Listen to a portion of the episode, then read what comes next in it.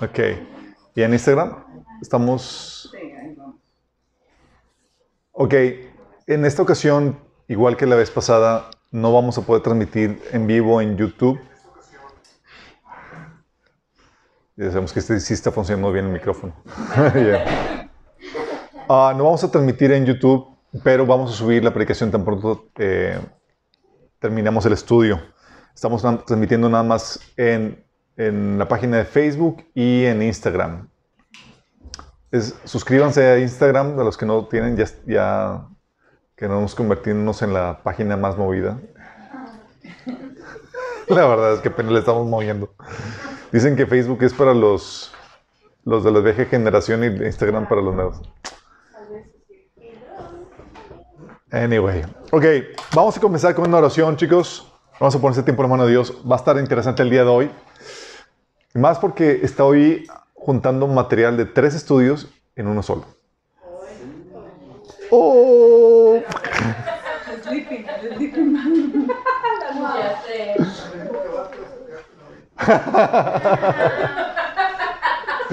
No, pero voy a dar la versión resumida. Tranquilos, tranquilos. Vamos a orar. Amado Padre Celestial, bendito sea, Señor. Te lavamos, te bendecimos. Te damos gracias, Padre, por la bendita oportunidad que nos das de reunirnos para exaltarte, para conocerte aún más a través de tu palabra, Señor. Te pedimos que hables a través de mí, que cubras cualquier deficiencia. Que abras nuestros corazones para que tu palabra se siembre en nuestras vidas. Que produzca el fruto que tú deseas, Señor. Bendice a los que estamos aquí y a los que están escuchando este mensaje donde quiera que se encuentren, Padre. Te lo pedimos, Señor, en nombre de Jesús. Amén. Ok, vamos a la sesión 3, la persecución que viene, sesión 3, discerniendo los tiempos. Déjame decirles, este material a profundidad lo tratamos en varios talleres. Uno es el taller de discerniendo los tiempos. Eh, y el otro es en el taller de escatología. Vamos a también ver, tocar acerca de esa temática. Aquí es donde vamos a resolver acerca de las dudas de, ¿nos va a tocar la tribulación que está profetizada al final o no? ¿Cómo discernimos y cómo nos ubicamos en dónde estamos en el panorama escatológico? ¿Sale? Ok, primero vamos a hacer una, una recapitulación para los que no vinieron la vez pasada o para los que se les olvidaron. hemos, estado platicando acerca del tema de la, de, eh, la persecución y hemos estado platicando cómo esta ha sido una advertencia que siempre estuvo adherida al Evangelio en donde quiera que se compartía. Se compartía el Evangelio y en los nuevos conversos se les decía, prepárate porque viene persecución. Lo va acompañado con el Evangelio. Sí.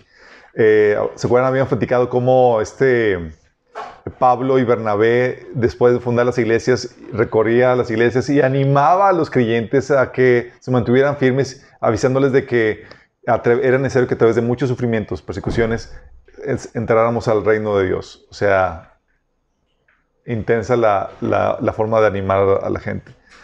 Y vimos cómo, por qué, también platicamos por qué uno debe estar dispuesto a sufrir la persecución. Y estamos platicando que lo que está en juego no es solamente una el ser fiel a una religión o no, a tus creencias. Lo que está en juego es la salvación de tu alma. Sí. Aquí no se trata de que, bueno, el cristianismo no me, no me funcionó. no, no, no. La fe cristiana es la única fe que te puede salvar de la destrucción eterna. Mahoma no murió por ti, Buda no murió por ti, nadie ha pagado el precio de tus pecados más que, más que Jesucristo.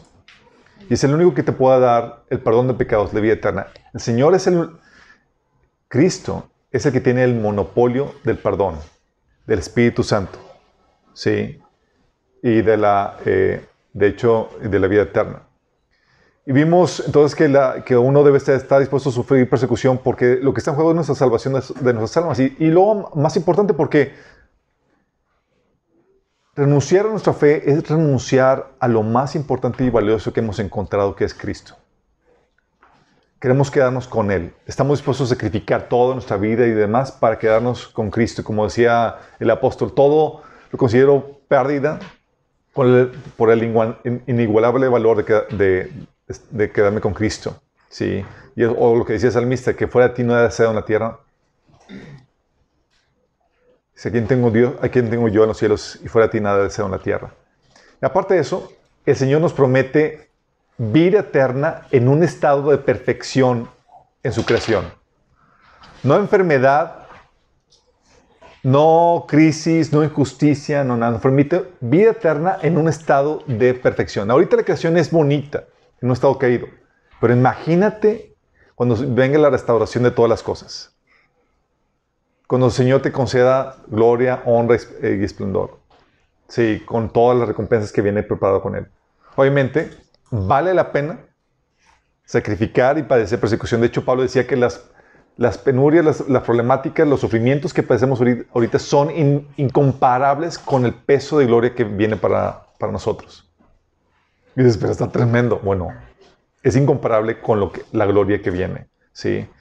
También, eh, gracias a esta eh, advertencia que los apóstoles daban a los creyentes, a los nuevos creyentes, pudieron mantenerse firme bajo la terrible oposición que vino en la siguiente generación después de los apóstoles. O sea, los preparó tan bien que la siguiente generación de discípulos enfrentaron la, persecución tan exitosamente que lo que ocasionó fue que, lejos de renunciar a la fe, ocasionó que prosperara la fe. ¿Se acuerdan? Hemos platicado cómo en medio de la más terrible persecución los cristianos habían invadido y habían prácticamente poblado toda Roma por medio de la extensión del Evangelio. Decía Tertuliano que ya habían invadido todo menos los templos paganos. Tenían representantes cristianos en todas partes.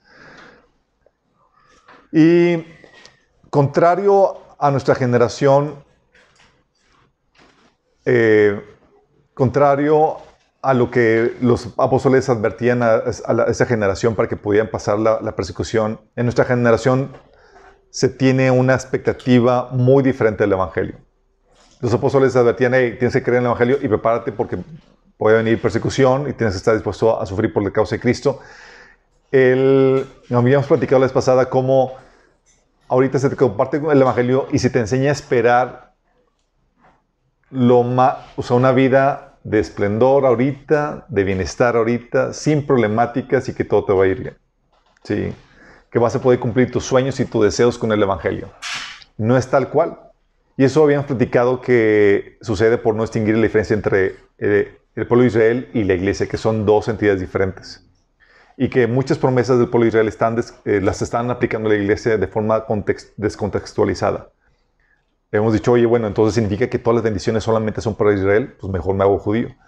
No, habían platicado que las bendiciones de Israel nunca se han cumplido en totalidad, pero se van a cumplir a través de la iglesia y son promesas que, se van encaminadas a cumplirse en el milenio y se van a realizar por medio de Cristo y su iglesia que van a establecer gobierno que va a traer justicia, prosperidad y paz.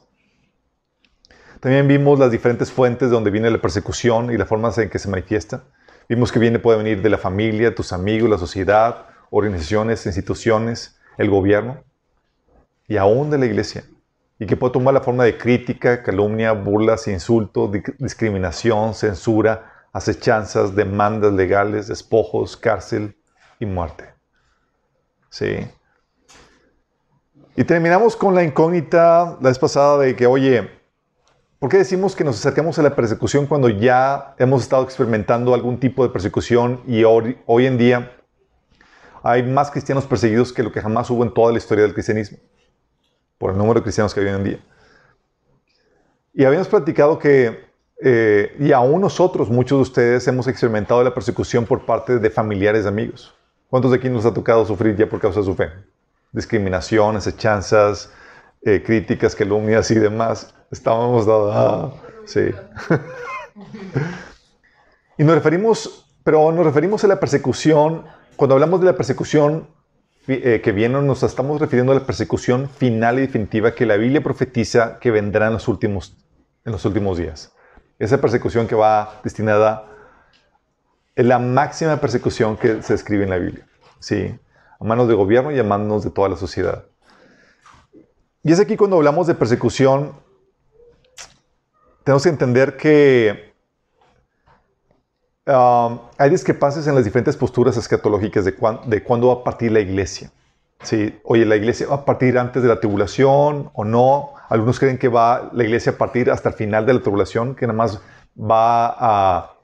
Eh, pasan los, siete años de, tribulación y demás, y la iglesia sobrevive a duras penas las tribulaciones y penurias que vienen eh, con la tribulación. Llega Cristo, la iglesia es raptada para, para recibir a Cristo y encaminarlo a, a la tierra.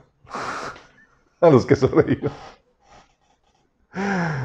Obviamente esa postura viene por eh, un entendimiento no completo acerca de, la profecía bíblica. Ah, también están los que creen que vamos a partir en medio de la tribulación. O sea, los post-tribulación y los que están, los que creen que vamos, a partir entre la tribulación, los entre la tribulación, esperan que vayamos a padecer persecución. ¿Estamos conscientes?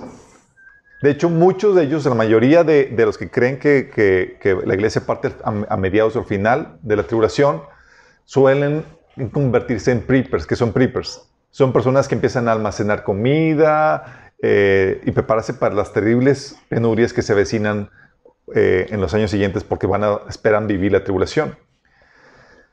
Los que creen en el, en el rapto pretribulacional, pretribulación, no están muy convencidos de que vayamos a padecer alguna la tribulación que se menciona ahí.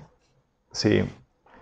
Pero lo interesante del caso es que el rapto, el rapto pretribulacional, pretribulacional, o sea, el que donde partimos antes de que la tribulación comience, es el que tiene la base bíblica más sólida, porque resuelve muchas, muchas contradicciones que acerca de la venida del Señor. La Biblia menciona varias cosas, menciona ciertas descripciones de la venida del Señor que si no se considera el rapto pretribulacional no tendría sentido. Sí. Y la Biblia sabemos que tiene el principio de no contradicción. Si tu interpretación llega a, tener alguna contradicción es que no interpretaste correctamente las escrituras. Contradicciones como la de que, oye, su venida será sorpresa, pero también predictiva. Es una contradicción. Sí. Y no puede ser ambos al mismo tiempo entonces tiene que ser diferentes episodios. ¿Por qué sorpresa? Dice la Biblia que en 1 Tesalonicenses 5.2, 2 Pedro 3, 10, Apocalipsis 3, 3, que será como ladrón en la noche, sorpresivo. Mateo 24, 36 dice que nadie sabe ni el día ni la hora. Pero sí la temporada. Dice, por lo mismo se nos invita a bailar. Mateo 24, 42. Y se nos instruye, está, y se nos instruye a estar preparados todo el tiempo. Ah, por cierto, el bosquejo del estudio está publicado. Ah, porque hay unos que me han escrito de que, oye, es que hablas muy rápido y no alcanzo a anotar todos los versículos. Está publicado el bosquejo, ¿sale? La página de Minas Church está ahí listo eso. ¿Tienen alguna duda? No, ok. Ah, entonces menciona que va a ser sorpresa. Y por eso se nos, instruye, se nos instruye estar preparados todo el tiempo, porque no sabemos cuándo va a suceder ni el día ni la hora. Pero al mismo tiempo, nos dicen que es predictivo la venida del Señor. Nos dice que va a suceder al final de las 70 semanas de Daniel, que viene en Daniel 9, 24 al 27. Al final de las 70 semanas. Y dice que la última semana comienza con el, la firma del tratado del, anticristo con el pueblo de Israel. Entonces, tú sabiendo la firma del tratado, sabes cuándo va a venir el Señor. Entonces es predictivo. Y no solamente eso. Sabemos que por lo que dice Mateo 24, del, del 29 al 30, digo, del 4 al 30, dice que va a venir el Señor después de que surjan falsos cristos, falsos profetas, guerras, pestes, hambres, terremotos, una persecución mundial, la profanación del templo con la abominación desoladora, una persecución judía a los que están en Judea, el oscurecimiento del sol y la luna. Dice, después de todo eso, entonces aparece el, el Hijo del Hombre. Entonces, por fin, ok, o es sorpresa o no es sorpresa. Y peor aún, porque dice la Biblia en Apocalipsis 16, y Apocalipsis capítulo 19, que el anticristo sabe cuándo regresa el Señor. Entonces, tal así que se prepara de antemano y cuando llega el Señor está listo para recibirlo con todo el armamento y todos los ejércitos del mundo. Entonces, o sabe o es sorpresa o no es sorpresa. ¿Sí? Entonces tiene los elementos de que es sorpresa, te dice la Biblia, y al mismo tiempo te dice que es completamente predecible. La única solución es que el rapto es la parte sorpresiva y la segunda venida, cuando viene con el Señor, cuando viene eh, Jesús con la iglesia, es la parte predecible. Ya comiditos, ya celebraditos. Sí. También la otra contradicción es que la vida, por un lado te dice la Biblia que la Biblia será, eh, será una, vida normal cuando venga el Señor, y la otra te menciona un escenario apocalíptico.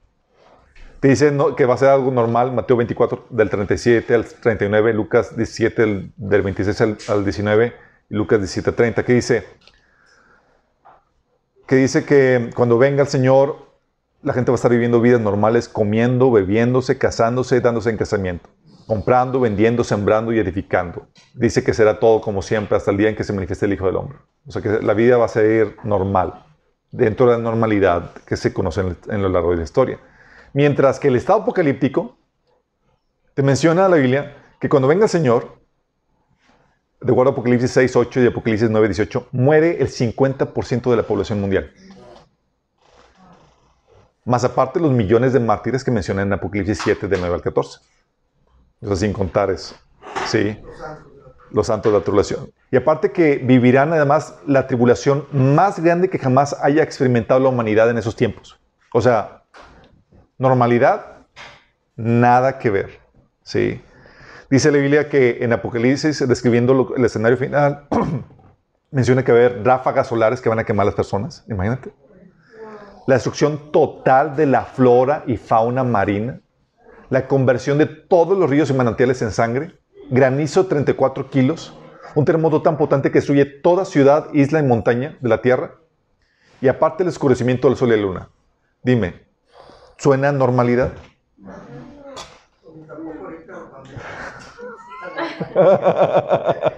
Pero ese es el escenario que pinta dice, por un lado te que va a ser, te dice va a ser normal, y por otro lado te dice, la cosa va a estar terrible cuando parezca el Hijo del Hombre.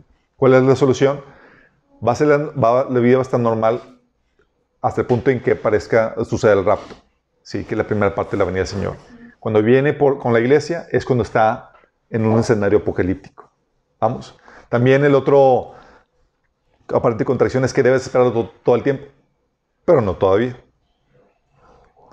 Te dice que eh, te dice la Biblia que eh, que debes esperar todo el tiempo. Dice que, hay que, eh, debemos estar velando y estar listos esperando su regreso todo el tiempo, de acuerdo a Marcos 13, del 35 al 36, Lucas 21, 34, Lucas 12, 35 al 40. De hecho, Lucas 12, 40 dice, ustedes también deben estar preparados todo el tiempo porque el Hijo del Hombre vendrá cuando menos lo esperen.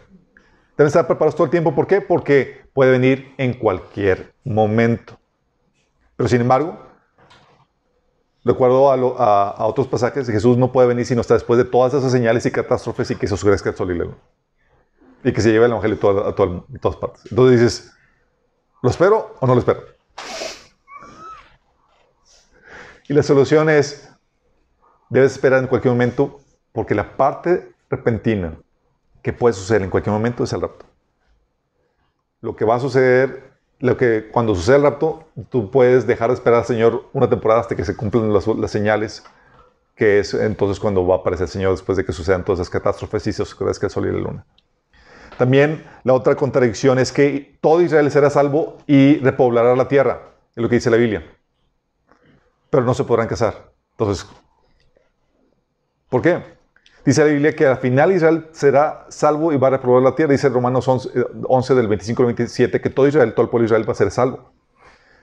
Ah, y dice Jeremías 33 del 10 al 11 y Isaías 11, 8, o Isaías 60, 22 que Israel, se, eh, el pueblo de Israel van a volver, va, a va a volver a haber casamientos y van a tener hijos y se van a multiplicar, va a ser una gran nación. Pero si Israel es al final salvo, entonces, entonces y parte para recibir al Señor, significa que, como dice 1 Corintios 15, 3, sus cuerpos van a ser transformados en cuerpos inmortales. ¿Sí? Y vamos, va a partir juntamente con la iglesia para recibir a Jesús en las nubes. Pero la problemática es que si sus cuerpos se vuelven inmortales y reciben a Jesús en las nubes, ¿qué crees? Dice Lucas 20 del, 37, del 34 al 36 que los que son parte de la resurrección o ya tengan cuerpos inmortales no se casarán ni se darán en casamiento.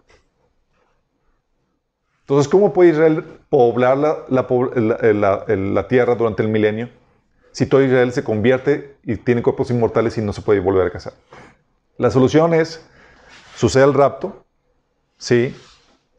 Parte, del, parte de la iglesia con el Señor y cuando llega al pueblo de Israel se convierte y vivo en sus cuerpos naturales, entra el milenio donde se pueden multiplicar, ¿sí? También la otra contradicción es que, aparente contradicción es que Dios no ejecutará sus juicios en un lugar si hay justos en ese lugar. Y al mismo tiempo, si los va a ejecutar, porque menciona en la Biblia que va a haber santos en la tribulación mientras que Dios está derramando sus juicios. Dice la Biblia que Dios no juzga a los justos con los injustos. Génesis 18, 25, cuando, cuando estaba este, Abraham discutiendo con Dios, intercediendo por Sodoma y Gomorra, le decía, exterminarás a todos, no perdonarás ese lugar por amor a los 50 justos que hay ahí. Si lejos de ti este, hacer tal cosa, matar al justo junto con el malvado, y que ambos sean tratados de la misma manera, jamás hagas tal cosa. Tú que eres el juez de la tierra, no harás justicia. De hecho, ahí mencionaba cuando, ¿te acuerdan cuando los ángeles fueron a, rescatar a Lot? Y a su familia le decían, ellos los ángeles decían en Génesis 19, del 21 al 22, que no podían traer la instrucción anunciada si no se ponían a salvo primero. Sí. Y también eh, en Jeremías 5.1 cuando, cuando el pueblo de Israel fue eh, condenado a destrucción, Dios decía, corra por las calles de Jerusalén, dice Señor, busquen arriba y abajo y busquen por toda la ciudad si encuentran aunque sea una sola persona justa y honrada. Si la encuentran, no destruir la tierra, no destruir la ciudad. Sí, todos ahí buscando, ¿qué? ¿Dónde hay una? Pero al mismo tiempo, entonces sabemos que Dios no juzga eso no, juzga a los justos con, los injustos. Y que, que, salva a una ciudad si tan solo hay justos ahí. Si tan solo hay un justo, se salva la ciudad. Entonces, ¿cómo es que Dios derrama sus juicios sobre la tierra? Porque menciona la Biblia que la ira de Dios no va a ser sobre unas cuantas naciones, sino sobre toda la tierra. Apocalipsis 15, 1, versículo 7 también, 16, 1, Isaías 24 menciona que los juicios de Dios se van a derramar sobre toda, sobre toda la tierra. No es como que, ah, es que va a haber justos en una, en una, en una nación y otros justos en otra nación. Entonces, no, no. El, juicio que viene es mundial. ¿Sí? Y a los santos, va a haber, dice la Biblia, santos a quienes les, va a tocar formar parte de los juicios de Dios. Así que también van a padecer hambre, sed y sufrirán incluso quemaduras de sol.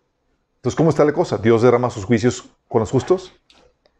Y la razón es que y, aún, aún, peor aún, que todos los justos son aniquilados por el anticristo. Y la solución es que parte de la iglesia y parte con el Señor los salva del juicio que viene y entonces se convierten todos los que estaban, todos los que no estaban en la cuerda floja, todos los que no tenían, no, eran genuinamente conversos. Sí. Toda la iglesia se va. Toda la iglesia se va y los que se quedan. De hecho, la iglesia dice que los que que los que realmente tenían una falsa conversión, dice, les va a dar parte con los hipócritas. Es decir, va a dejar que pasen, que sufran los, los juicios que vienen sobre la tierra. Entonces, solamente el rapto tribulacional resuelve esos conflictos y entre otros. ¿Sí? Pero es aquí entonces, ¿no debemos esperar ninguna, ninguna persecución? Jorge asegura que no. ¿Cómo va a estar la cosa? Es aquí donde quiero que nos ubiquemos en la línea de tiempo. Línea de tiempo. Ahora sí. Estando a ¿dónde estamos? Sí.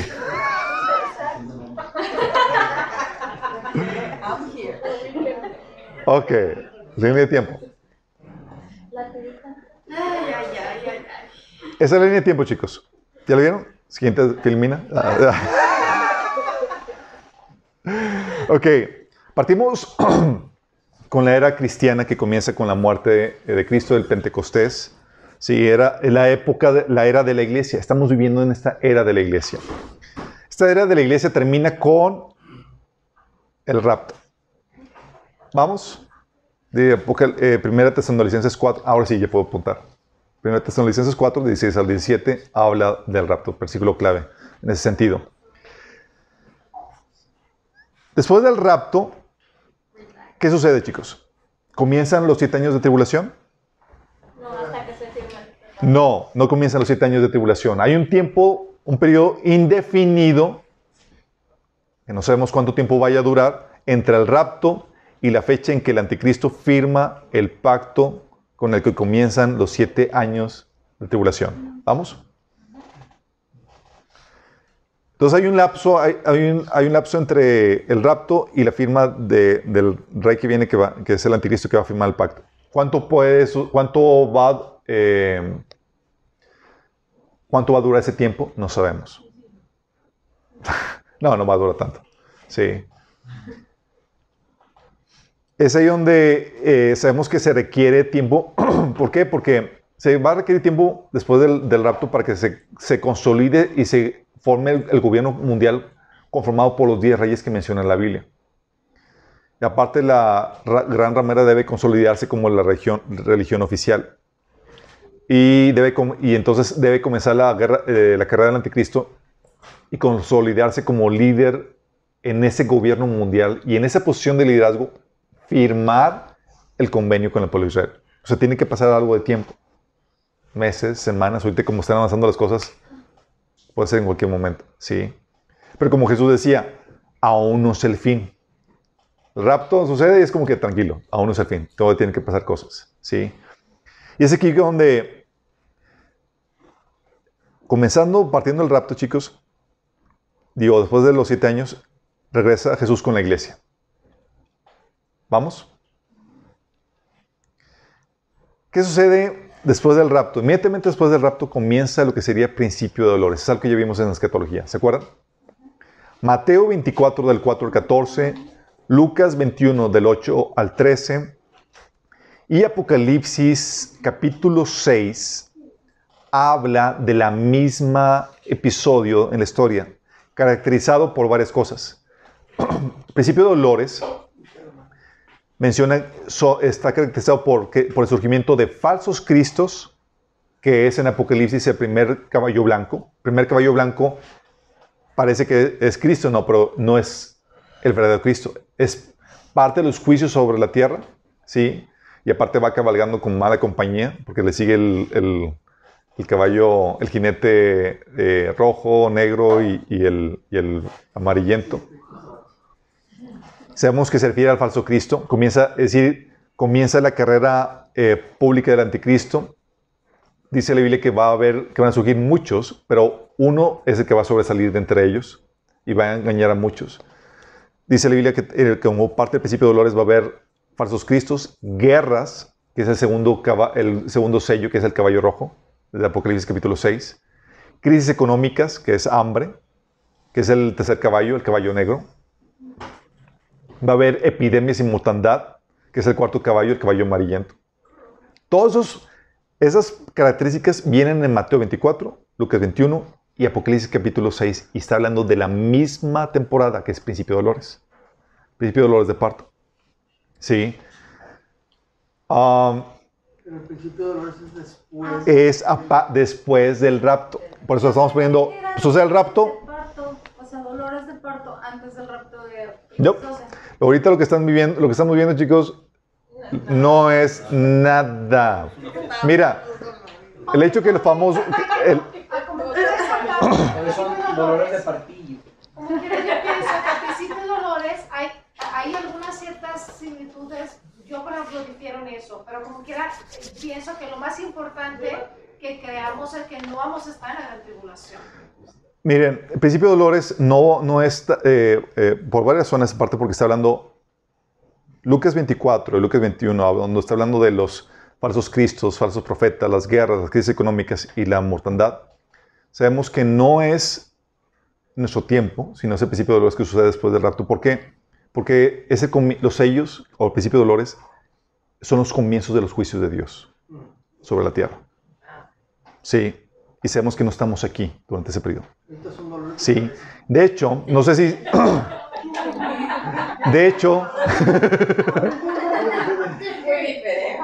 De hecho, chicos, déjenme comentarles, no sé si se recuerdan el episodio, eh, Apocalipsis capítulo 5 y capítulo 6, cuando se desatan los sellos, ¿se acuerdan? Quienes están en el cielo son los 24 ancianos. ¿Y saben quiénes representan los 24 ancianos? La iglesia. Y están ahí como testigos, mientras que el Cordero rompe eh, los sellos. ¿Vamos? Entonces, y aparte es un periodo donde, si, complementa los pasajes de Mateo 24, Lucas 21 y Apocalipsis capítulo 6, menciona en Apocalipsis capítulo 6 que la gente que muere durante ese periodo muere un cuarto de la población mundial. En ningún periodo de la historia ha parecido eso, chicos. Y estamos hablando que es un periodo donde aparecen ah, simultáneamente falsos cristos, hambres, eh, guerras, pestes, ¿sí? Actualmente somos 7. mil millones de personas. Un cuarto serían 2 mil millones de personas que mueren. Ese es el principio de dolores. ¿Sale? Durante la Segunda Guerra Mundial murió poco más de 60 millones de personas, equivalente al 3% de la población mundial desde entonces. Durante la peste negra murieron entre el 30 y el 60% de la población europea y redujo la población de 450 millones a 350 millones en el siglo eh, en el siglo XIV. Eh, en la segunda, y eso solamente el principio de dolores, chicos, porque en la segunda tanda muere un tercio de la población mundial. En total, sumas un cuarto más un tercio es 50% de la población. Por eso le llaman principio de dolores, es prepárate. Sí. Bueno, como parte del principio de dolores, tienes falsos cristos, tienes guerras, tienes crisis económica, hambres y tienes pestes. Pero aparte de eso, tienes persecución mundial. Persecución. Es parte de los principios dolores. Y eso sucede después del rapto, chicos. La Biblia menciona que en Mateo 24, 9, que va a ser una persecución mundial. Dice que todas las naciones van a odiar. No va a haber una, no es como que, ah, pues puedes huir a Estados Unidos ah, puedo ir a México, acabo ahí somos, ahí son tolerantes. Es todas las naciones. ¿Vamos? En ningún periodo en la historia ha habido una situación así donde, donde no hay un lugar donde el cristiano sea una persona eh, bienvenida, sino que estamos hablando de es una persecución mundial. Y va a ser una persecución por la fe cristiana, contra los cristianos. Dice Mateo 24:9 que los odiarán todas las naciones por mi nombre. Por ser cristiano. Apocalipsis 6:9 dice que por la causa de la palabra de Dios y por haber sido fieles en su testimonio. O sea, no solamente porque llevas el nombre. El nombre, muchos van a decir que son hombres de cristianos, pero se comportan como de personas del mundo. Sino aquí es porque eres cristiano y eres fiel a la palabra de Dios. Te mantienes fiel a sus principios, a sus enseñanzas. O sea, va a ser una oposición a todo fiel creyente o a los creyentes fundamentalistas, como le llaman ahora. Sí, es decir, los que se mantienen fieles al testimonio de la palabra de Dios. Dice Apocalipsis 12, 17. Entonces el dragón se enfureció contra la mujer y se fue a hacer guerra contra el resto de los descendientes, los cuales obedecen los mandamientos de Dios y se mantienen fieles al testimonio de Jesús obedientes al mandamiento de Dios y fieles al testimonio. Así es la palabra de Dios. No, contra la iglesia, contra los santos. Contra los santos. ¿Sale? Entonces está hablando de esta persecución. Menciona que será una persecución que va a lograr la aniquilación total de los creyentes. Es el principio de dolores. Dice Apocalipsis 6:11. Se les dijo a, los, a los mártires que descansaron un poco más hasta que se completara el número de sus hermanos, los consiervos de Jesús, que se unirán a ellos después de morir como mártires. Es decir, ya habían morido, morido. Ya habían muerto. Eso está terrible. vas a quedar herejía. Oye, van a estar muertos. ¿Qué está diciendo? Ya habían muerto. Ah, sí, ya habían muerto. Sí, ya habían. ya habían muerto. Ya habían muerto una buena cantidad. Dice, bueno, espérense, porque falta que se complete el número de los mártires. Dice, se les dijo que descansaran un poco más hasta que se completara el número de sus hermanos, los consiervos de Jesús, que se unirán a ellos después de morir como mártires. Es decir, aguantar hasta que se termine, hasta que mueran todos el resto. Apocalipsis 13, 7, por eso dice que el anticristo se le permitió hacer guerra contra los santos y vencerlos. ¿Qué crees que significa vencerlos? O sea, meterlos a cárcel de todos. ¿Verdad? Daniel 7:21 lo confirma. Mientras observaba yo este cuerno, libró una guerra contra los santos y los venció. Y aquí también esa otra contradicción, porque dice la Biblia que las puertas del infierno no prevalecerán contra la iglesia. Aquí parece que están, aquí está diciendo que están prevaleciendo. Entonces ellos no pueden ser la iglesia. Y no lo es. La iglesia ya partió. Esos son los que se convierten después del rapto. Por eso la postura del rapto, el rapto pretribulacional hace que todo armonice en, la Biblia. ¿Sale? Y pero en medio de esta, persecución que va a llevar al, aniquilamiento total de los creyentes, en medio de esa persecución va a haber eh, una conversión de creyentes, de nuevos creyentes, inimaginable en toda la historia. Es decir, en medio de la, terrible persecución van a vivir un avivamiento. Esos son los tipos de avivamiento que tú no quieres vivir. Los quieres ver desde arriba. Sí, dice Apocalipsis 7 del, versículo 9 y 14. Dice, vi una enorme multitud de todo pueblo, toda nación, tribu y lengua que era tan numerosa que nadie puede eh, contarla. O sea, te estaba hablando que es una multitud tremenda.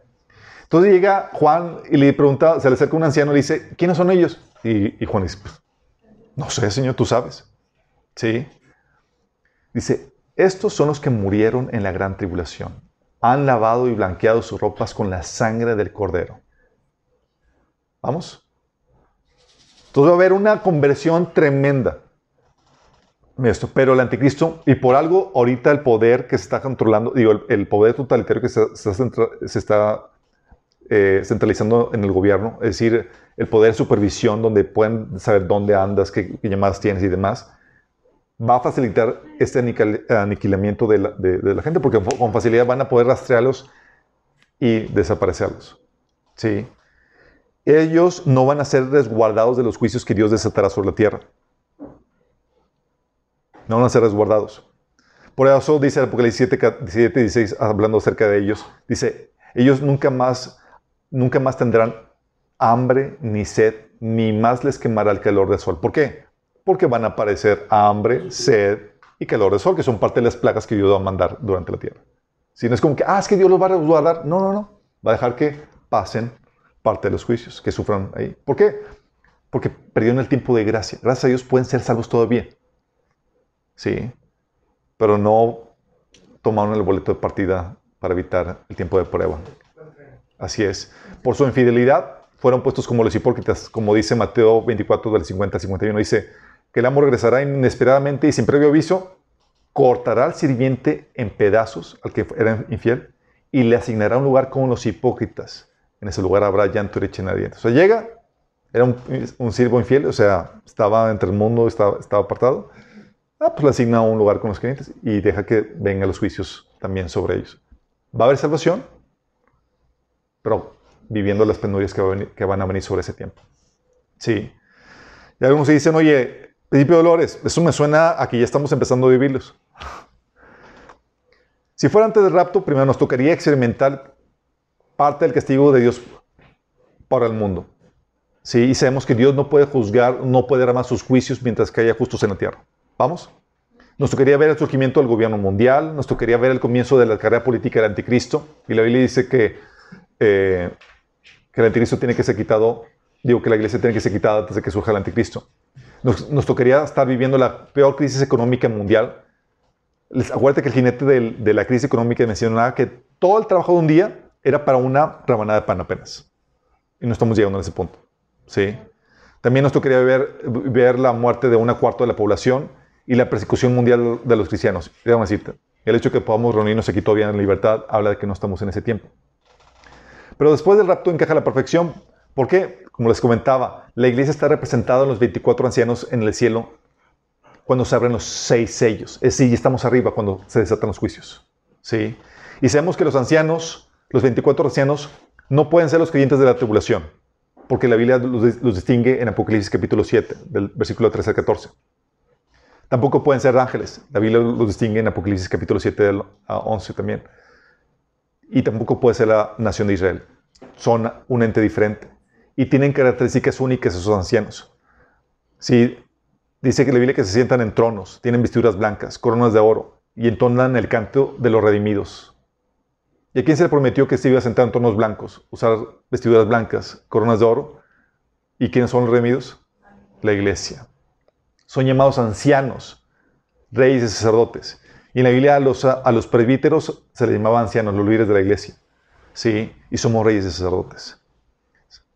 Entonces, eh, los sellos, chicos, son el comienzo de los juicios de Dios. Los santos son resguardados en el cielo, así como dice la Biblia.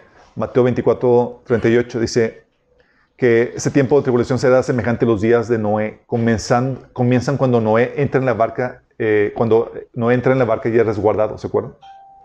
Lo mismo pasa con la iglesia. La iglesia es resguardada y comienza este periodo.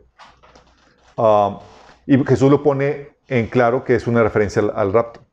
También por eso eh, la Biblia menciona que eh, en Apocalipsis capítulo 12 del 4 al 5, ¿se acuerdan? Cuando ven la, señal en el cielo de la mujer, que es el pueblo de Israel, que concibe a un bebé que es el que va a regir las, las naciones, sabemos que ese bebé no solamente es Cristo, sino la iglesia.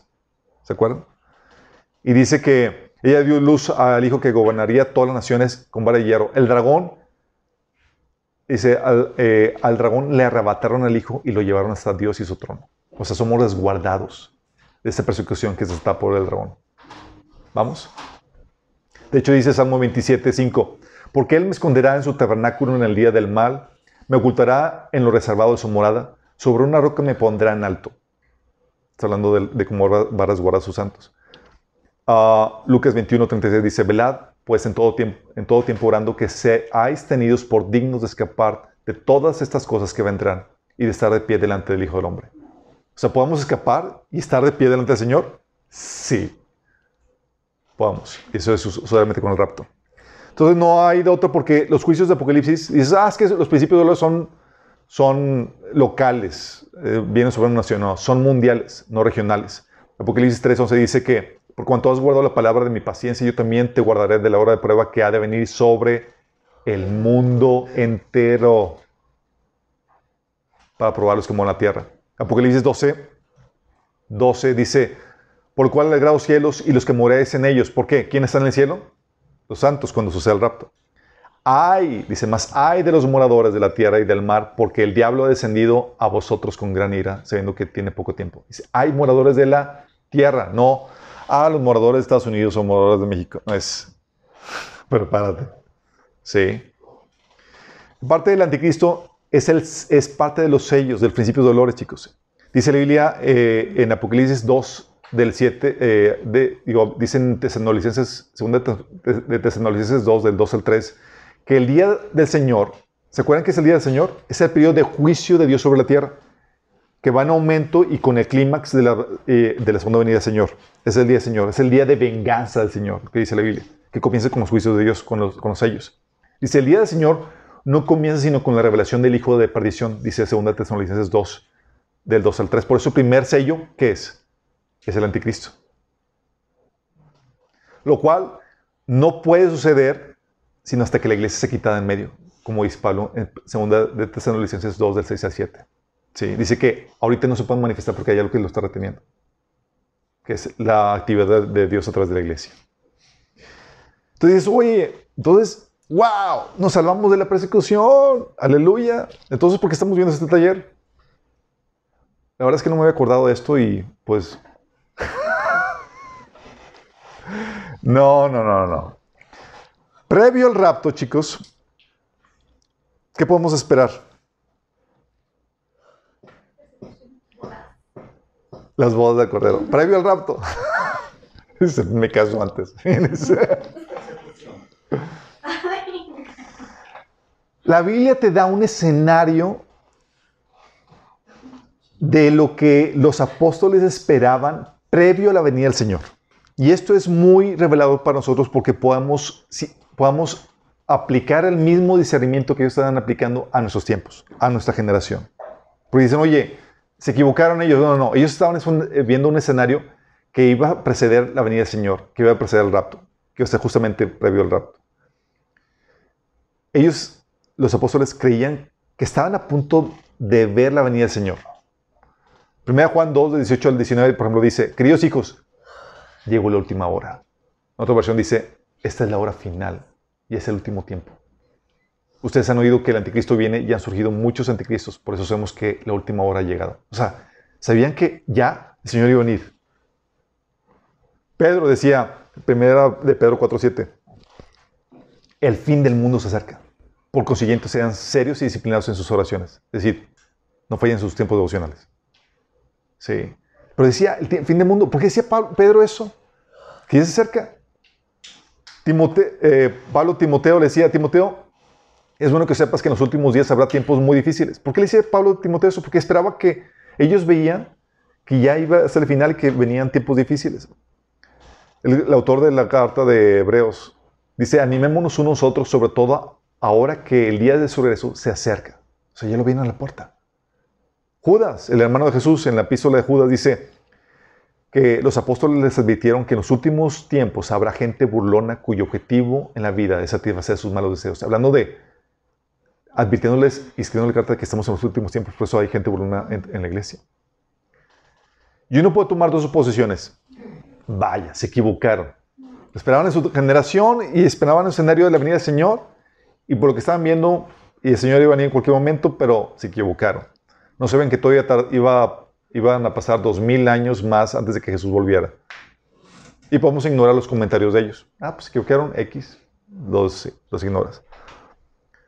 O puedes decir, wow, nos está dando una pista de cómo sería el escenario previo, a la venida del Señor. Ellos sabían cómo sería el escenario previo a la venida del Señor y nos estaban alertando. El hecho de que no haya venido el Señor cuando lo esperaban no significa que estuvieran equivocados en cuanto al tipo de escenario que sabían habría de surgir previo a la venida del Señor. Y eso es lo que vamos a tomar en cuenta. Si es así, ¿cómo es el escenario escenario que estaban viviendo y que les estaba llevando a creer que ya era el fin. ¿Cómo era el escenario? Ok, el escenario, ellos visualizaban varias cosas. Visualizaban la descomposición de la fe cristiana. Eran tiempos peligrosos, tal como lo estamos viviendo nosotros. Y nos encontramos en un mundo cada vez más, más adverso ya a la fe y a los verdaderos creyentes. Y ellos esperaban surgimiento de falsos maestros dentro de, de la iglesia. ¿Cómo andamos con esto? Check. Sí. Dice 1 Juan 2, 18 al 19. Queridos hijos, llegó la última hora, esta es la hora final. Dice, ustedes han oído que el anticristo viene y han surgido muchos anticristos. Por eso sabemos que eh, la última hora ha llegado. Segunda Pedro 2, del 1 al 3 dice, en Israel hubo falsos profetas, tal como habrá falsos maestros entre ustedes. Y yo, fíjate lo que dice Pedro. Pedro estaba visualizando que antes de venir el Señor, las cosas se iban a poner muy mal. Y una de las cosas que se van a poner muy mal era que, veía, antes del Señor va a haber falsos maestros. Primera Timoteo 4.1, Pablo le decía a Timoteo, en los últimos tiempos algunos se apartarán de la fe verdadera y seguirán espíritus engañosos y enseñanzas que provienen de demonios. Primera Juan 4, del 1 al 4 dice, del 1 al 5 dice, si alguien afirma ser profeta y no reconoce la verdad acerca de Jesús, aquella persona no es de Dios. Tal persona tiene el espíritu del anticristo, del cual ustedes oyeron que viene el mundo y de hecho ya está aquí. Sí. Segunda Juan 1.7 dice, les digo, porque muchos engañadores han salido al mundo, ellos niegan que Jesucristo vino en cuerpo humano. Tales personas son engañadores y anticristos. Hablando de falsos maestros. También menciona que iba a surgir falsos creyentes dentro de la iglesia. Personas que profesan el cristianismo pero no lo viven en la práctica, no tienen vidas, vidas regeneradas. ¿Sí? De hecho, dice Judas 1.18, ellos, hablando de los apóstoles, les advirtieron que en los últimos tiempos habría gente burlona cuyo objetivo en la vida sería satisfacer sus malos deseos. Y no está hablando de la gente del mundo. Está hablando, en el episodio de Judas, está hablando de personas dentro de la iglesia. Gente burlona que viviría para satisfacer sus propios deseos. Pablo le advirtió lo mismo a Timoteo, hablando de la gente de la iglesia, qué características tendría. Dice, ahora bien, ten en cuenta que en los últimos días vendrán tiempos difíciles. La gente será llena de egoísmo, avaricia, serán jactanciosos, arrogantes, blasfemos, desobedientes a los padres, ingratos, impíos, insensibles, implacables, calumniadores, libertinos, despiadados, enemigos de todo lo bueno, traicioneros, impetuosos, vanidosos y más amigos del placer que Dios. Aparentan ser piadosos, pero su conducta desmentirá el poder de la piedad. Hablando de que tendrán la, apariencia, la, el, nombre, el título de cristianos, pero negarán en la práctica de la fe. Judas 1 del 17 al 19 dice, Pero ustedes, mis queridos hermanos, deben recordar lo que predijeron los apóstoles de nuestro Señor Jesucristo. Ellos les advirtieron que en los últimos días habría gente burlona cuyo objetivo en la vida sería satisfacer sus malos deseos. Estos individuos son los que causan divisiones entre ustedes. Está hablando gente de la iglesia. Se dejan llevar por sus instintos naturales porque no tienen el Espíritu de Dios en ellos.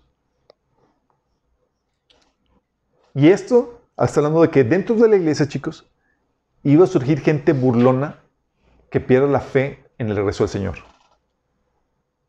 Según Pedro 3, del 13 al 4 dice, ante todo deben saber que en los últimos días vendrá gente burlona que, siguiendo sus malos deseos, se mofará. ¿Qué hubo de la promesa de su venida? Nuestros padres murieron y nada ha cambiado desde el principio de su creación. ¿Por qué decimos que son cristianos, chicos? Porque la gente no cristiana ni toma en cuenta del Señor, ni toma en cuenta la fe cristiana. Estamos hablando de gente que profesó la fe cristiana y como que ya, José ¿qué pasó? ¿No ha venido? Entonces, hablando de que van, a surgir falsos maestros, falsos creyentes, y los creyentes van a estar abandonando la fe cristiana, se van a desviar por falsas enseñanzas, siguiendo falsos maestros. Dice 2 Pedro 2, del 12 al 22, que, que surgirán falsos maestros que seducen con los instintos naturales desenfrenados a quienes apenas comiencen a apartarse de, los que viven en el error. 2 Timoteo 4, del 13 al 4 dice que llegará el tiempo en que la gente no escuchará más la sólida y sana enseñanza, Seguirán sus propios deseos y buscarán maestros que les digan lo que sus oídos se mueren por oír. Rechazarán la verdad e irán tras los mitos. Fíjate, estoy hablando de características de cómo se van a estar apartando. 1 Juan 2, 18 al 19, hablando acerca de esto, dice el apóstol Juan, queridos hijos, la última, llegó la última hora. Ustedes saben, han oído que el anticristo viene y ha surgido muchos anticristos. Por eso sabemos que la última hora ha llegado. Esas personas salieron de nuestras iglesias, pero en realidad nunca fueron parte de nosotros. De haber sido así, se habrían quedado con nosotros. Al irse demostraron que no eran parte de nosotros. O sea, Juan creía que era el último el tiempo final por los opositores a la fe que habían surgido de entre los cristianos, por las desviaciones que estaban surgiendo, que estaban apartándose. Entonces, veía creyentes abandonando la fe y creyentes prostituyéndose en el mundo, que es el, mensaje que, la advertencia que Dios le dio a la iglesia de la Odisea que le decía a Jesús, tú dices que soy rico, que tengo todo lo que quiero y no necesito nada, cuando no te das cuenta que eres un infeliz, miserable, pobre, ciego y estás desnudo. O sea, cuando empiezan a utilizar la fe para conseguir lo que es el éxito de este mundo. Pero en medio de esto, chicos, que veían, y fíjate, eso es la versión que tenían, que iba ese es el escenario que veían previo al rapto. Y todo lo estamos viendo, chicos. Y aparte de eso, veían la persecución de los creyentes, venida por difamación persecución. Dice 2 Pedro 2, del 1 al 2. En Israel hubo falsos profetas, tal como habrá falsos maestros, entre ustedes. Ellos les enseñarán con astucia herejías destructivas y hasta negarán al Señor que los compró. Fíjate cómo está hablando del futuro. Dice, van a haber tiempos terribles donde van a surgir falsos maestros. Dice, esto provocará destrucción repentina, su destrucción repentina. Habrá muchos que seguirán sus malas enseñanzas y su vergonzosa inmoralidad, y por culpa de estos maestros se hablará mal del camino de la verdad. O sea, por causa de estas personas que se desvían, que no están viviendo la fe genuina, se va a hablar mal de la fe cristiana. O sea, va a haber difamación. 1 Pedro 4, 14 dice que si los insultan, porque llevan el nombre de Cristo serán bendecidos porque el glorioso Espíritu de Dios reposa sobre ustedes.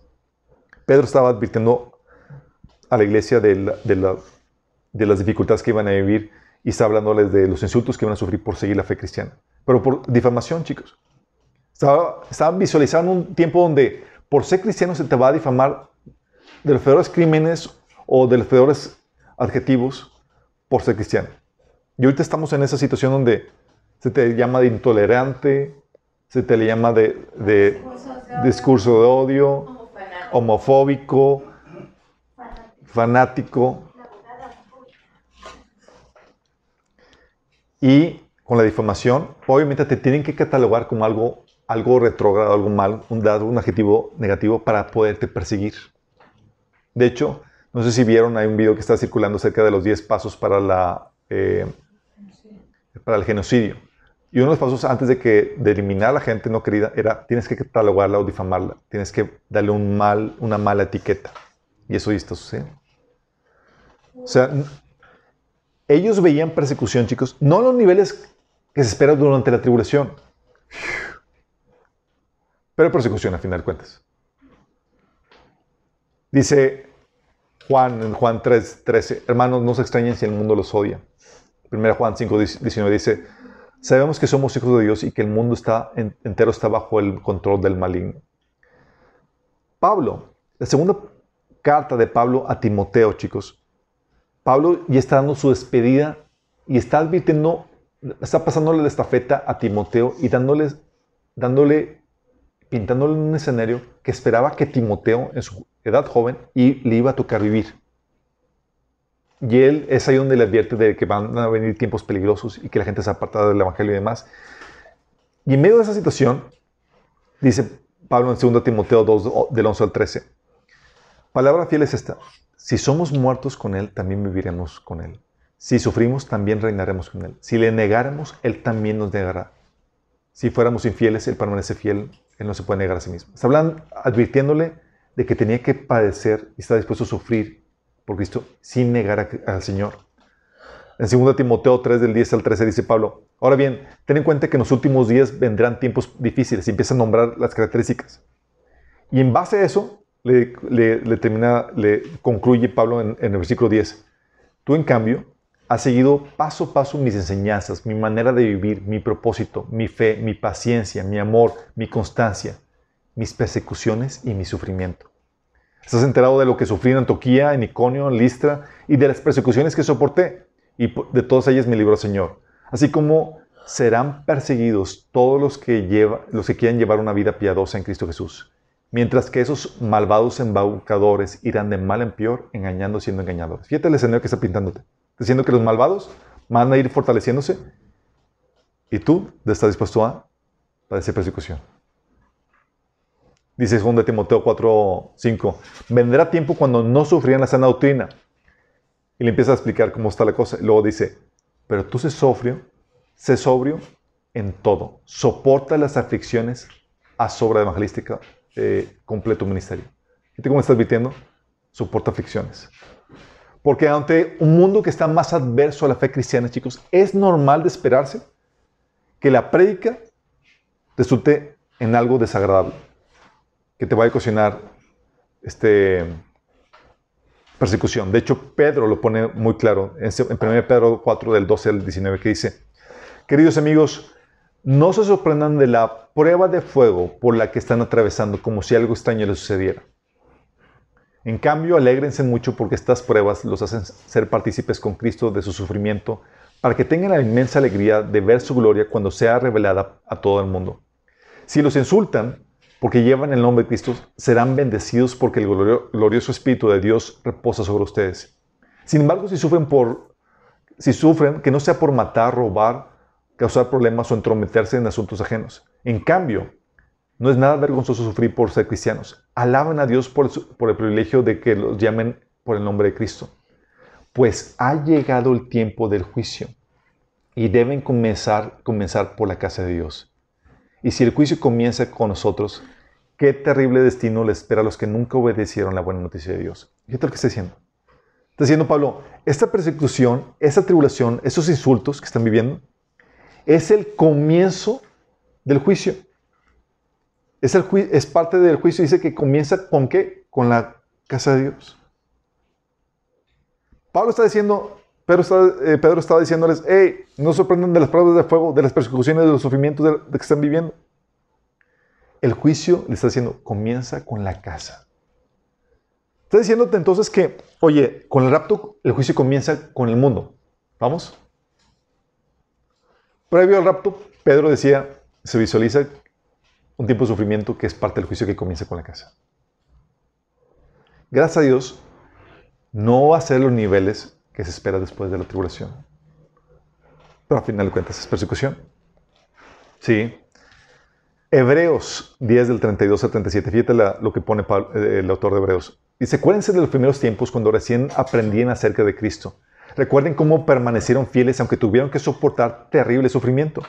Algunas veces los ponían en ridículo públicamente y los golpeaban. Otras veces ustedes ayudaban a los que pasaban por lo mismo. Sufrieron junto con los que fueron metidos en la cárcel y cuando ustedes les quitaban todos sus bienes y lo aceptaron con alegría, sabían que en el futuro les esperaban cosas mejores que durarán para siempre. Por lo tanto, no desechen la firme esperanza que tienen en el Señor. Tengan presente la gran recompensa que les traerá.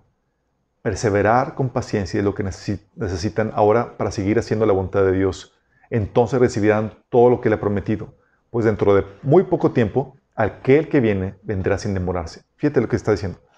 Le está diciendo, le está animando de que hey, esos sufrimientos que, que vienen, dice, persistan, porque aquel que viene ya va a venir. El autor de Hebreos ya veía, estamos en el escenario final y esos sufrimientos son parte de lo que se espera en el escenario final antes de nuestra partida. Y lo que tienes que hacer en, en medio de sufrimiento es perseverar, porque el que ha de venir eh, vendrá.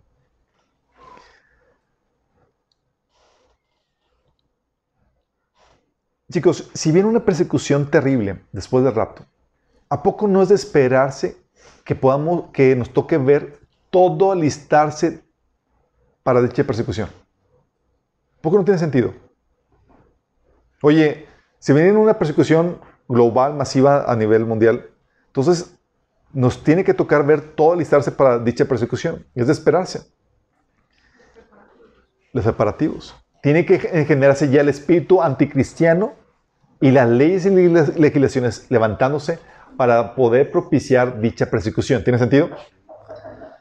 Ese escenario, así de de, eh, de, alistarse para poder devorar al, pueblo de Dios es el que aparece en Apocalipsis 12 del 1 al 5. Se lo leo. Dice, apareció en el cielo una señal maravillosa, una mujer revestida del sol, con la luna bajo, debajo de sus pies y con una corona de dos estrellas en la cabeza. Estaba cinta y gritaba por los dolores y, y angustias del parto. Y apareció en el cielo otra señal, un enorme dragón de color rojo encendida eh, encendido que tenía siete cabezas y diez cuernos y una diadema en cada cabeza.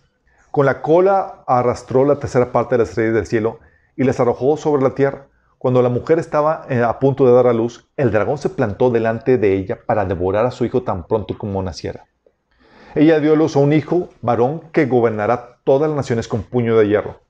Pero su hijo fue arrebatado y llevado hasta Dios que está en su trono. Fíjate, la mujer que tenía dos estrellas y está parada sobre la luna, es un símbolo del pueblo de Israel, de donde viene, donde, donde nace el Mesías. ¿Sí? El dragón es, representa a Satanás y el sistema del anticristo. Vamos. El, el hijo que va a nacer, que nace, representa el varón que va a gobernar todas las naciones, dices, ah, pues es Cristo. Sí, pero ¿qué crees? A Tita y a mí se nos prometió que también vamos a gobernar las naciones con vara de hierro. Y dice eh, Pablo en 1 Corintios capítulo 12 que Cristo no es uno, sino es un cuerpo. Y Cristo no tenía ninguna necesidad de huir para resguardarse. Cuando resucitó ya era inmortal. No era como que, ah, me van a perseguir, pues me voy. Sí. Tú y yo, como somos parte del cuerpo de Cristo, todavía no somos inmortales. Sí y nos pueden devorar. Y está puesto este escenario en un escenario a futuro. Cuando Pablo te dice, eh, cuando eh, el, Señor le habla a Juan, le dice, te voy a mostrar las cosas que son, lo que viste, lo que es y lo que va a suceder. Y esta está en la sección de lo que va a suceder. Entonces oye, entonces, ¿cómo que va a suceder eso? Sí, está hablando del arrebatamiento de la iglesia, del cuerpo de Cristo. Pero fíjate cómo dice que el dragón está listo para devorarlo. ¿Y a poco no sientes que todo está listo? Y donde dices, Señor, si no vienes, nos van a devorar, Señor. si no es pronto, nos vamos a encontrar iglesia, Señor. Y sentimos ahí la agüita subiendo. Sí. Sientes algo. Este es el escenario, chicos. Entonces, ¿por qué estamos viendo este taller? Porque aunque no vamos a ver, bueno, déjame decirte, muchos que están tomando este taller, nos están sintonizando y demás, les va a tocar prepararse para la persecución porque se van a quedar. ¿Sale? Y tienen que saber cómo operar durante los tiempos después del rapto. ¿Vamos? Pero aún nosotros, los que tenemos la esperanza de partir, que estamos anhelando la venida del Señor, tenemos que prepararnos no para la persecución que va a venir después del rapto, pero sí para la persecución previa al rapto, que no va a ser el mismo nivel, porque al final de cuentas es persecución. ¿Sí? Ahorita, como hemos comentado, a mí, millones de cristianos están padeciendo persecución en diferentes países y demás, y ahorita se está preparando todo para que la iglesia en Occidente viva una persecución también. Y eso es lo que tenemos que prepararnos. Y es aquí donde quiero que entendamos. Por un lado, ya entendimos esto. ¿Ya toman fotos? ¿Ya todo listo? Ok. Que entendamos los ciclos del Evangelio, chicos. Es muy importante que entiendas esto. Dentro de este mundo caído, todo ser viviente, todo organismo y toda institución y demás tiene un ciclo de, de vida. Nada dura para siempre. Sí. Y nada dura para siempre porque hay pecado, hay desviación dentro de su composición en algún punto, que va a llevar que, la, que, que eh, llegue al declive y muera. Tú como, como ser viviente tienes un proceso de, de nacimiento, de desarrollo, de crecimiento, y llegas a un clímax y desde, desde clímax empiezas a decaer hasta morir. Y todos los organismos y todas las instituciones todo lo que tiene aquí en esa tierra tiene ese proceso, chicos. De nacimiento, crecimiento, desarrollo, clímax, decadencia y muerte. Y el Evangelio también tiene ese proceso. La iglesia tiene ese proceso. Ese ciclo del Evangelio. Siempre, obviamente cuando hablamos de las diferentes fases, siempre remanentes de las fases anteriores, pero ese ciclo se experimenta, es ciclo que se experimenta a nivel generalizado. Primera fase, es la fase de recepción o de inicio. Es la etapa en la que se siembra el Evangelio, se comienza en un lugar donde no se conoce el Evangelio. Y está caracterizado por los primeros esfuerzos misioneros y evangelísticos en el lugar donde se empieza a difundir el mensaje. Apenas está tratando de, buscar adeptos convertidos. La fecha, es el comienzo de la fase de recepción. Hasta ahí vamos bien. Pero llega la fase de formación, donde se establecen los fundamentos, eh, donde se fundan las primeras iglesias, donde se estructura la fe y se organiza la iglesia, chicos. Las primeras iglesias donde se estructura la fe. Lo que sucedió, ahorita vamos a ver con la iglesia primitiva. ¿sí? Jesús comenzó la fase de, recepción, de la fase de inicio. Los apóstoles empezaron con la fase de, formación. Ellos pusieron los fundamentos. Gracias. Ellos pusieron los fundamentos. Ellos estructuraron la fe y organizaron la iglesia. ¿Vamos? Y se acuerdan, y ellos veían, viene persecución a, la, mira, y empezaron a advertir a la siguiente generación. La siguiente, la fase de oposición, chicos.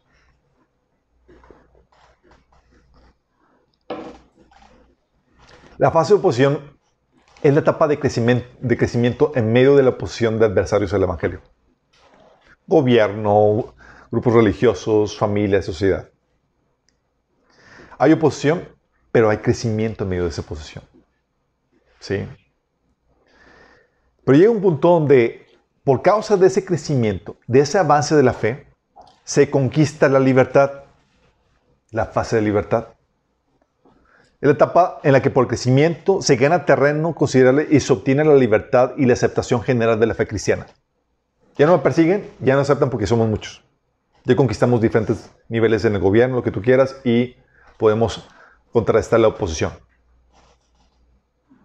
Eso sucedió cuando Constantino se convierte. Dice, no, pues aceptamos, pues ya no les queda otro porque estaba creciendo tanto el, el evangelio y la mayoría de Roma estaba siendo cristiana y sabía, los líderes de gobierno sabían muy bien que para mantener a Roma unida tenían que, había, tenía que haber unidad de religión.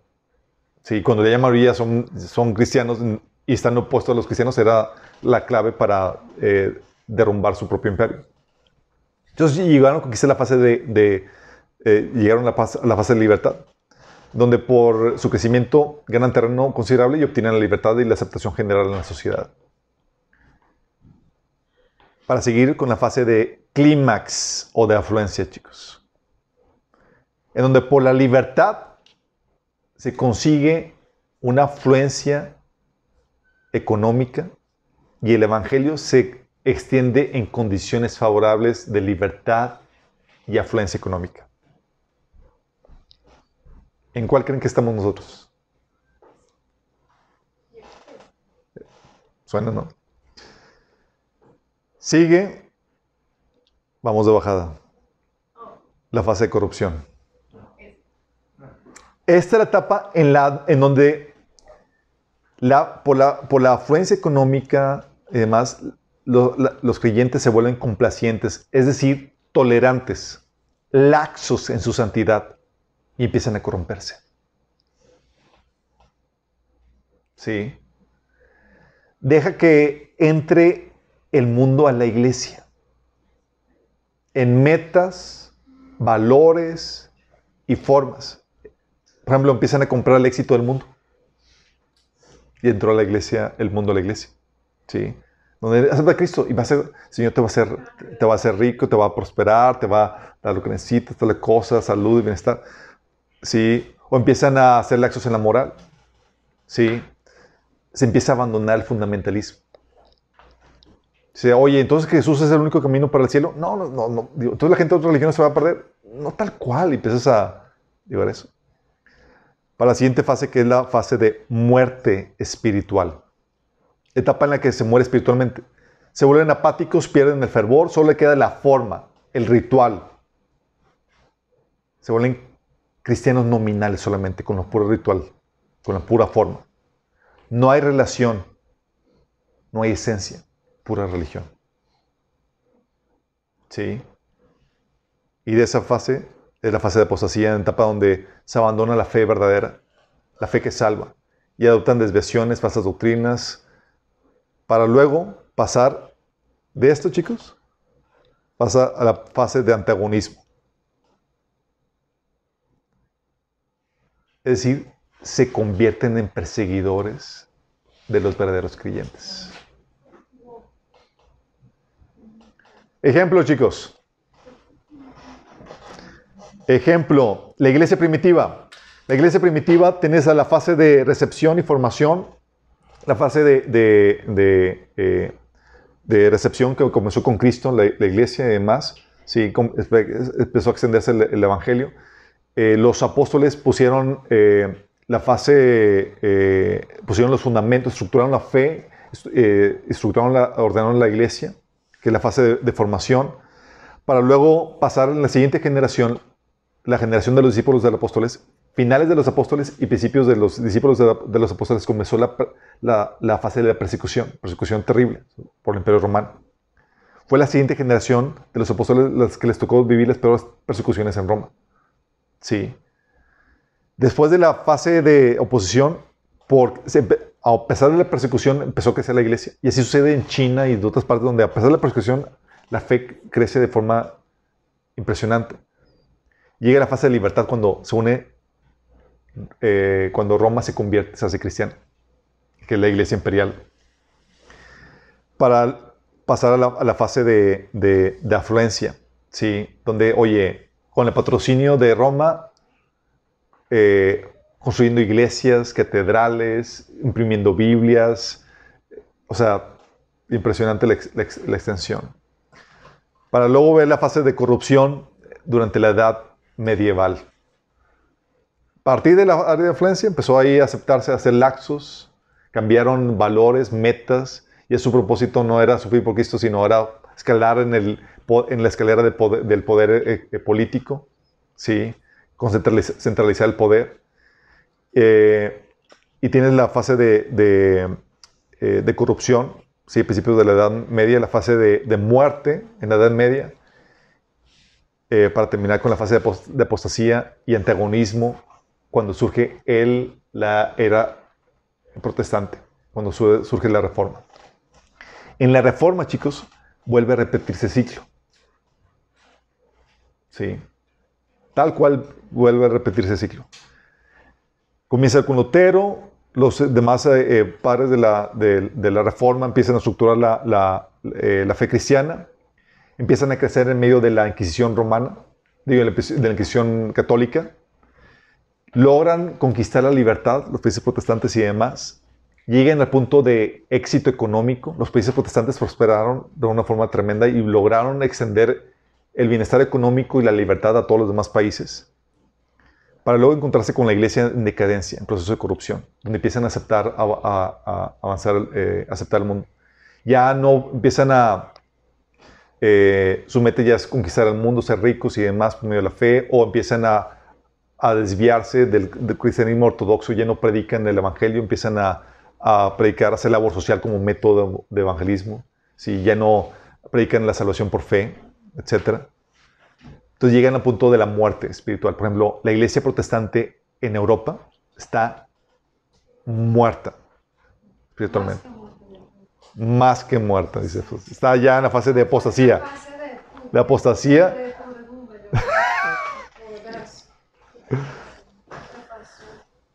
Y hoy te encuentras, por ejemplo, en casos como en Alemania de cristianos que empiezan a predicar la fe verdadera, pastores, y se les empiezan a ser perseguidos por las demás iglesias protestantes. Sí. Se está repitiendo el ciclo, chicos. Bueno, la iglesia americana está un poquito desfasada. No, no va tan avanzada en la corrupción como en Europa. Y la iglesia americana, latinoamericana está todavía un, poquito un poco más desfasada. Pero vamos ya, ya, ya pasamos la fase, el clímax, chicos, y estamos en la fase de corrupción. Entre la fase de corrupción, muerte y apostasía. A nivel mundial.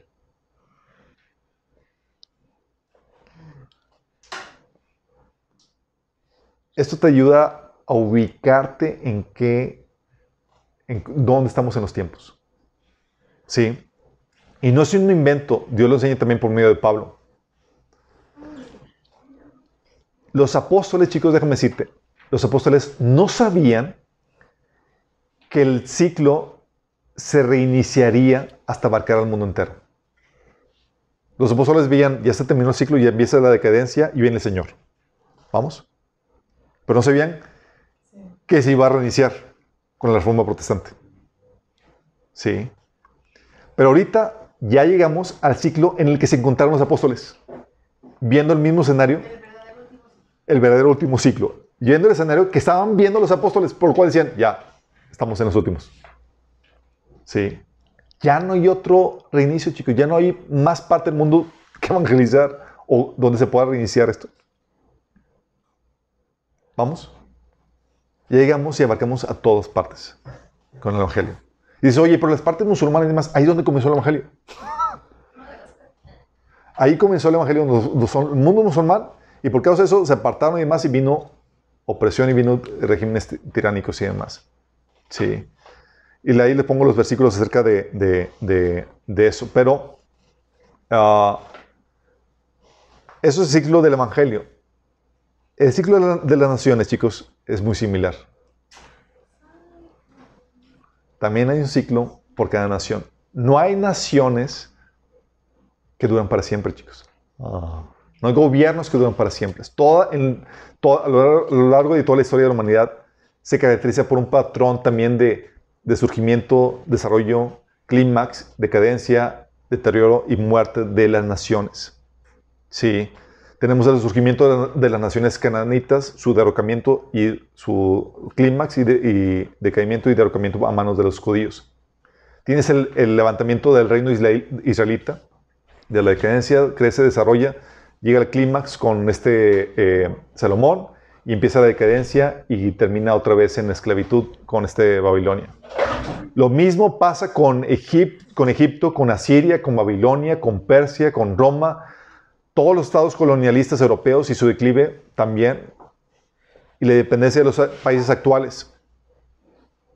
Lo que estamos diciendo, chicos, es que los países actuales van a decaer y van a desmoronarse.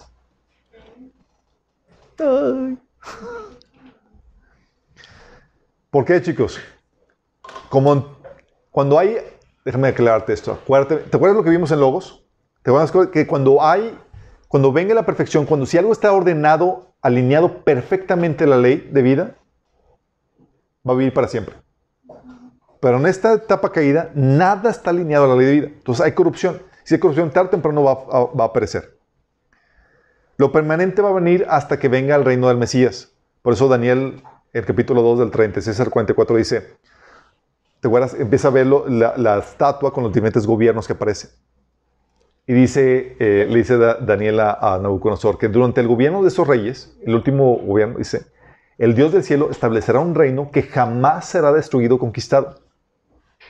Aplastará por completo esos reinos y permanecerá para siempre. Es el único reino que va a permanecer para siempre. ¿Por qué? Porque es el reino completamente alineado a la de Dios. Pero a veces pensamos que nuestro orden nacional o mundial va a durar para siempre, chicos. Digamos, ah, pues en este orden nacimos, en esta situación nacimos, y así va a durar para siempre. No. Dices, oye, es que hemos, siempre hemos gozado de libertad, siempre la vamos a tener. Nope. Sí. De hecho, déjame advertirte, este periodo de libertad que estamos viviendo es solamente un paréntesis a lo largo de toda la historia de la humanidad. Lo normal es la represión, la represión y el totalitarismo. Sí, este tiempo de paz y estabilidad que hemos estado gozando es temporal, no va a durar para siempre. Nuestra civilización, de hecho, está entrando en la fase de, eh, deterioro y de, y. Por eso dice Pablo que son tiempos peligrosos. Y tenemos que discernir los tiempos que estamos viendo para que sepas qué hacer, cómo debes vivir y qué esperar. Déjame aclararte esto. Dios es el que regula este proceso. Dice la Biblia que es el que controla los sucesos del mundo él quita reyes y pone otros reyes. Daniel 19, 21. Entonces, Dios es el que tiene control de todo esto. No es como que, chin, se me fue la, se le fue la, la onda a Dios y se le salieron las cosas de control. No, tiene perfecto control. Y esa temática del surgimiento de las naciones, chicos, es algo que se ha, estudiado por diversos autores. Está el autor Alexander T. Eh, Tyler, que escribió el libro de The Cycle of Democracy. Edward Gibbon, que escribió Decline and Fall of the Roman Empire. Arnold Toynbee, que estudió A Study of History. Este otro libro de Story of Civilization, que también habla de este ciclo. Y Jim Nelson Black, que habla de When, When the Nations Die. Y ellos proponen un ciclo aproximadamente de unos 200 años por nación. Alexander Tyler pone este, este ciclo, chicos. Primero comienza con un proceso de esclavitud, de opresión. Tú lo ves en Israel en diferentes etapas. Lo ves, por ejemplo, cuando llega a la tierra prometida, ¿te acuerdas? Llegó a la tierra prometida, se apartaron ¿Y qué vino? Vino esclavitud sobre ellos. ¿Te acuerdas que lo oprimían las naciones? Sí. Llega por un punto de esclavitud y luego empieza un proceso de fe, eh, de fe espiritual, chicos. Donde por causa de la fe em, toman, empieza a haber un avivamiento en la nación. ¿Te acuerdas cuando, vino el pueblo de Israel en ese entonces el avivamiento? fue por medio de Samuel, que los llevó a meterse con el Señor y comprometerse con Él. Y eso generó la valentía para enfrentar a sus adversarios y conquistar su libertad para lograr la abundancia. ¿Sí? De libertad. ¿Sí? Ahí es donde llega, chicos. Ahí llegó, llega la, fase de libertad y llega la fase de, de complacencia. ¿Sí? esa fase de libertad se conquistó con David, la fase de, complacencia llegó con, con, Salomón. Para luego empezar, no la fase de complacencia, la fase de abundancia, perdón, me equivoqué aquí. La, fase 5 es la fase de abundancia. Con la libertad llegó la abundancia. Y llega la fase de complacencia. Salomón, David alcanzó la fase de libertad, conquistó a sus enemigos. Salomón llegó a la fase de abundancia, como ningún otro reino. ¿Sí? Y con abundancia vino la complacencia. Con la complacencia empezaron a tolerar pecados y demás. Llegó la apatía ante la situación y eso generó la dependencia. Y con la dependencia viene otra vez el ciclo de esclavitud, chicos. Se repite. Ese proceso. Sí. Tienes a Israel que ha pasado este, este ciclo varias veces. tienes la fase de Israel, la fase 1, cuando pasó eh, por la fase de esclavitud en Egipto. Tuvo la fe para creer en la, libertad, en el ideal de libertad de una tierra propia. Hubo un avivamiento religioso con Moisés. Tuvo la valentía para enfrentar a Faraón y pelear en la tierra prometida. Consiguió la, libertad de su esclavitud y el dominio de la tierra. Vino la abundancia en la tierra prometida, ¿se acuerdan? Y por causa de la abundancia, se, volvieron complacientes, comprometieron sus principios, toleraron personas y prácticas detestables. Por causa llegó la apatía, cayeron en un relativismo moral, en donde cada quien hacía lo que quiere y nadie le importaba. Luego eso los llevó a una dependencia. Pierdes poder y dependes de otras naciones. ¿Te acuerdas que ellos tuvieron que depender de, eh, se volvieron esclavos de otras naciones? Por eso llegó la esclavitud y la opresión de naciones vecinas. En la fase 2 de Israel, la esclavitud de esa situación de, esas naciones vecinas, ¿te acuerdas que incluso dice la Biblia que Israel ni siquiera podía tener espadas? Todo lo tenían los filisteos. No había personas que, afilaran espadas porque los filisteos tenían monopolio de eso. Medio de la esclavitud y opresión de las naciones vecinas, llegó la fe espiritual que los llevó a consagrarse a Dios y creer que podían recuperar la tierra por medio de Samuel. Con, eh, los reyes, el rey Saúl y David tuvieron la valentía para pelear contra sus enemigos. Eh, consiguieron la libertad eh, principalmente con el rey David. Consiguieron la abundancia con el, rey, Salomón. Se volvieron complacientes, empezando con Salomón, ¿se acuerdan? Empezando a tolerar prácticas detestables. Eso llevó a una apatía del relativismo mundial. Ah, tú crees en otros dioses y demás, pues yo también. Y empezaron a, con esa apatía y se volvieron dependientes de otras naciones para su, propia protección. ¿Te acuerdas? Dice el libro de Reyes que tienen que pedir ayuda a, los asirios, a los egipcios y demás para, para eso. Se volvieron dependientes, vulnerables y luego caen en exilio y esclavitud con Babilonia. Este siglo, chicos, se repite vez tras vez, nación tras nación. Cuando llega el tiempo de la abundancia, de hecho, me, me estresa que no esté. Cuando llega el tiempo de la abundancia, nosotros ya pasamos el tiempo de la abundancia, chicos.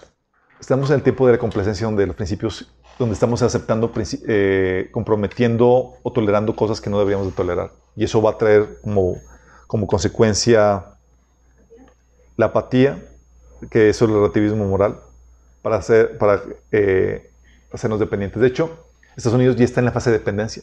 Si sabes que la mayoría de los productos estratégicos que tiene Estados Unidos, ¿sabes quién los produce? China. China. Los produce China, chicos.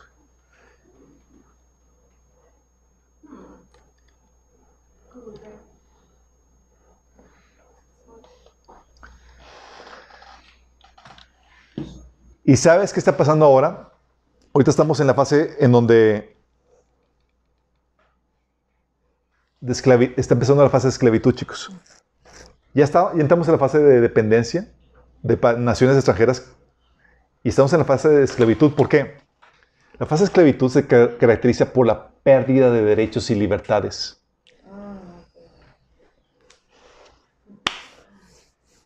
Y estamos empezando en ella. Pérdida de derechos y libertades. Sí.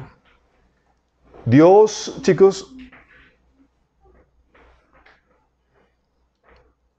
tiene este ciclo y utiliza diferentes personajes para estos ciclos, chicos.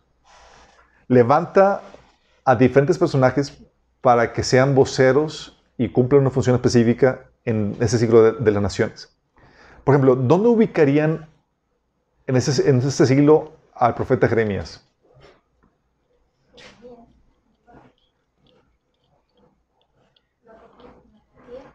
La apatía y dependencia. Sí. Ellos dependían de, de otras naciones para defenderse. Y estaban en la fase de decadencia donde iban a ir a juicio, donde iban a quedar como en esclavos de Babilonia. Dios utiliza este siglo para traer juicio a las naciones, chicos, por su desviación. Desviación que típicamente comienza a partir de la abundancia. Nosotros llegamos, ya pasamos la abundancia, chicos. Estamos en la etapa de de complacencia, hemos tolerado muchos pecados, ya, ya hemos tolerado prácticas que antes no se toleraban y demás.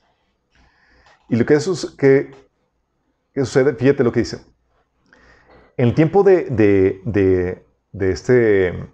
eh, cuando Dios se traía destrucción o juicio a una nación, en grandes rasgos, las naciones ya tenían inmoralidad sexual, sacrificaban a niños, y estaban metidas hasta las chanclas con el ocultismo, y había mucha deshonra en los, en lo- eh, en los padres. Dice que por esos pecados Dios destruía las naciones de Canaán. Cumplimos con todos. Bueno, a detalle, el pueblo de Israel, cuando vino juicio con Babilonia, había cambio de valores y había entrado ya el relativismo. Isaías 5:20. Hay de los que llaman a lo bueno, a lo malo bueno y a lo bueno malo, que tienen las tinieblas por luz y la luz por tinieblas, que tienen lo amargo por dulce y lo dulce por amargo. Por amargo. Relativismo, chicos. ¿Cómo se siente ahorita? Estamos en un punto donde lo describe perfectamente.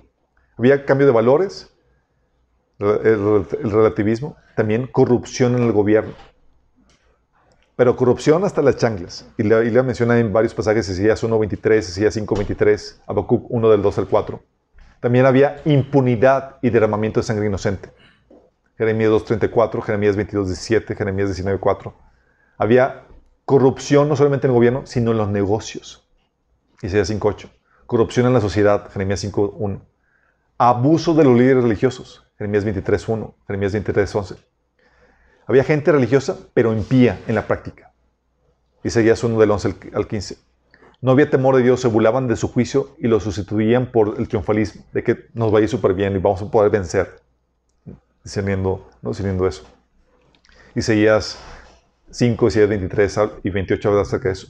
Estaba la gente en el desenfreno. Dice Isaías 5, 23, 22. En la moralidad sexual, en el ocultismo y no atendían a las amenazas de Dios. Y entonces vino el juicio. Tú y yo, chicos, somos la generación de Jeremías. ¿Te acuerdas cómo le fue a Jeremías por predicar la palabra? ¿Por qué? Pues todos eran creyentes de Dios. ¿Por qué pasa? En una sociedad cada vez más aparta de Dios, más antagónica a Dios, si tú quieres predicar lo que la Biblia enseña, tú vas a ser una figura más controversial y más perseguida, como fue Jeremías. Jeremías decían, vamos a hacerlo callar, vamos a silenciarlo.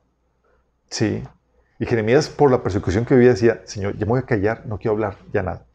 Y Jeremías decía, pero quería callarme, dice, pero había un fuego dentro de mí que no, me hacía hablar. Sí. Pero en medio de esa situación, chicos, en medio de su predica y demás, ¿cuánta gente se convertía? Ni una. Más que Baruch, su único convertido. ahí. Y Baruch estaba todavía con la esperanza de tener un, éxito- un negocio exitoso en medio de, de de lo que venía. Sí.